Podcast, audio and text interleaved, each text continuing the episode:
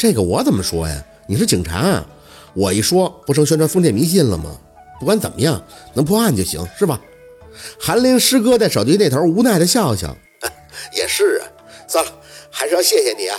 不过你是怎么知道的？哦，对，先生，哎，算的是吗？以后啊，我真得对你刮目相看了。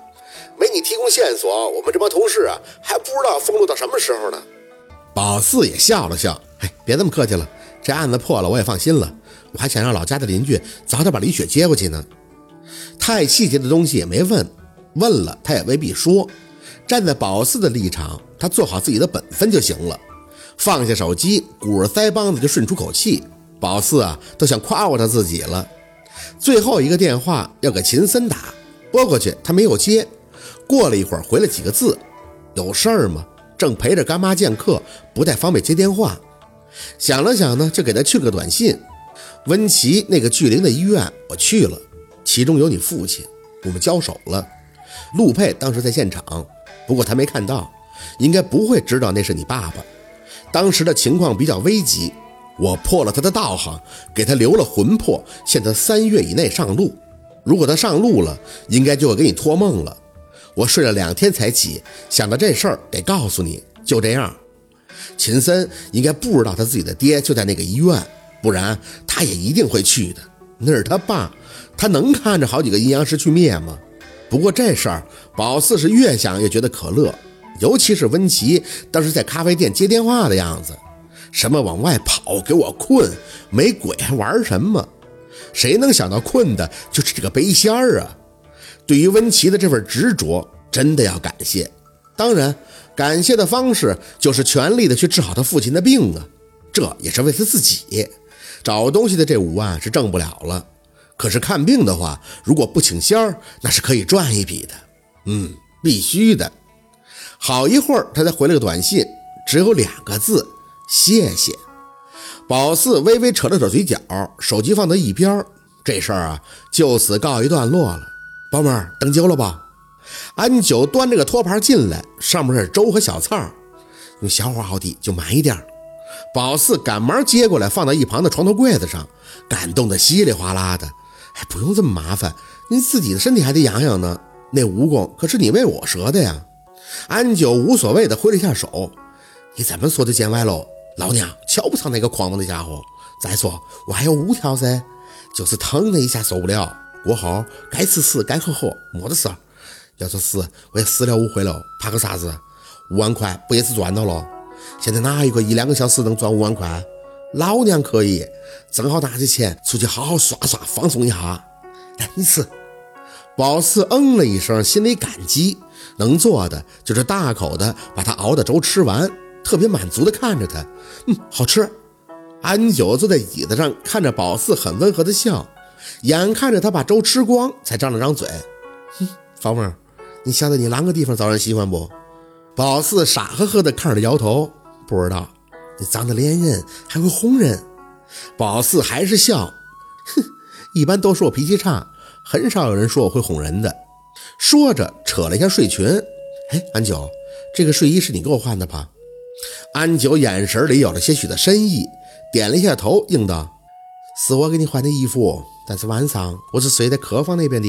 这间卧室就是你老公住的。”垂下眼，看见柜子里有他的衣服，还有洗手间里有他用的洗漱用品，就知道了，肯定是跟他一起睡的。在北郊都是那样的，只是他睡得死，不晓得。说不难为情，可这没结婚，总有点那个。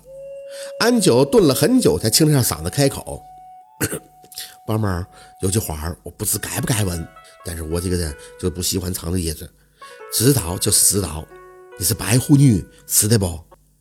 愣了一下，抬眼看他：“你怎么？”随即想到：“给我换又发现的吗？发现我那个嗯没汗毛？”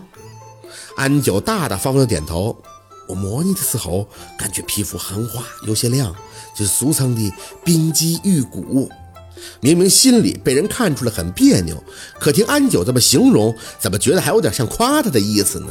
谁不希望自己皮肤滑滑的呀？安九倒是一本正经，我发现你胳膊不对，换睡衣的时候又发现腋下也不对，用蜈蚣试了一下，你还是出这个我是一点都没得想到。我不晓得这话啷个跟你说，但是你家里也应该有人跟你讲过，白虎为啥子名声不好了吧？宝四合着眼，没有，就说我命硬，但是都是我自己查的，说的挺难听的。那上头知道你是白虎不？摇头，不敢告诉他呀，我怕他多想，觉得我跟别人不一样，所以他要一碰我，我就害怕，怕他知道。安九叹气，哎，你放一百个心。上头知道了也不会耽误对你的感情，有没有汗毛这都是小事情，别的白虎我不敢说，人和人是不一样的。但从我的武功给我的数据来看，如果你上头以前有过女人，就晓得你有多好；如果他没有的，那也算是他一步到位了。宝四懵懂的看着他，啥意思？没懂。安九有些无奈，年纪小，我也真是不知道该咋子讲。算了，我直接说了吧，你第一次不要跟上头来，就没得事了。第第一次不跟，那是活腻歪了吧？安九回首关进房门，坐到宝四身边，小声的开口：“你是命硬，可上头的命贵。